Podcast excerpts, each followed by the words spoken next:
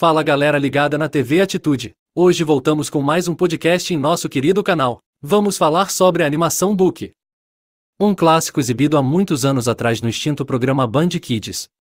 Assistimos recentemente essa série com áudio japonês e legendado em português e pode ser que chamaremos os personagens pelos nomes originais.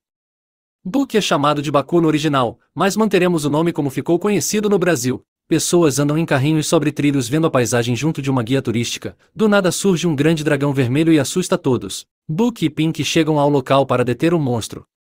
Cada grande criança tem um Monster Drive que ajuda a se locomoverem com mais facilidade.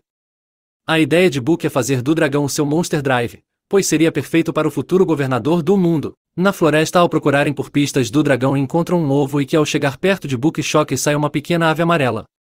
O animal demonstra ter fome e Book ao alimentá-lo cresce instantaneamente. Book passa várias barras ao pássaro que come e fica imenso.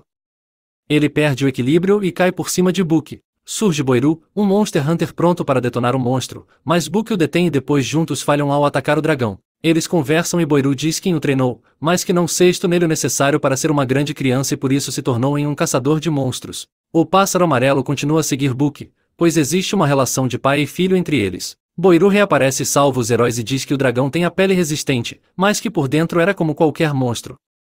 Book voa em sua ave amarela e joga Jibaki para dentro da boca do dragão que é explodido de dentro para fora. A ameaça foi detida. O pássaro amarelo chama-se Shiki e agora é oficialmente o Monster Drive de Book. O quarto episódio de Book chegou ao fim, assim como o nosso podcast. Se gostou deixe o seu like, inscreva-se e compartilhe com seus amigos. Tem algum anime que gostaria de ver resumido na TV Atitude? Deixe nos comentários. Forte abraço, tchau.